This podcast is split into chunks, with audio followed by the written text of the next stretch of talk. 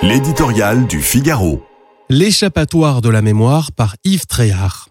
Présent au Mont-Saint-Michel pour célébrer le millénaire de son abbatiale, Emmanuel Macron n'ignore rien de l'interprétation donnée à ce genre de déplacement. Jeune, il a été proche de Paul Ricoeur qui l'aurait, dit-il, poussé à faire de la politique. Dans un de ses livres majeurs, La mémoire, l'histoire, l'oubli, le philosophe mort en 2005 se penche sur les abus de la mémoire. Il souligne que la manipulation de celle-ci en est une des caractéristiques.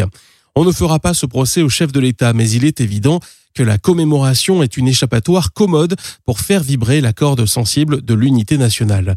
Du général de Gaulle à François Hollande, tous les présidents en ont usé. Pour s'extraire du plancher des vaches des disputes picro-collines, reconquérir l'opinion, il n'y a rien de mieux que de chanter la France, la grandeur de son histoire la beauté de ses pierres, de ses paysages, le génie de son peuple et de ses bâtisseurs, le courage de ses soldats. En ce printemps, à chaque rendez-vous avec le passé correspond un message.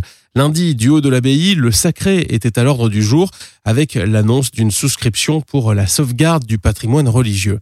Ce mardi, depuis les plages du débarquement, c'est l'héroïsme des 177 hommes du commando Kiefer qui est à l'honneur 79 ans après le 6 juin 1944. Et si, au mois de mai, Emmanuel Macron a rappelé l'œuvre de Jean Moulin et du Conseil national de la résistance, le 18 juin prochain, il sera au Mont Valérien afin de saluer l'esprit de résistance et l'action du réseau Manoukian pour la libération de la France. Le sacré, l'héroïsme, la résistance, comparé à ce souffle spirituel et épique, que valent la contestation syndicale, les protestations partisanes, les tentatives de déconstruction des valeurs nationales Là est la civilisation, semble dire Emmanuel Macron, qui a récemment dénoncé les risques de décivilisation, le climat de violence qui règne dans le pays. L'initiative renforcera-t-elle son léger regain de forme dans les sondages?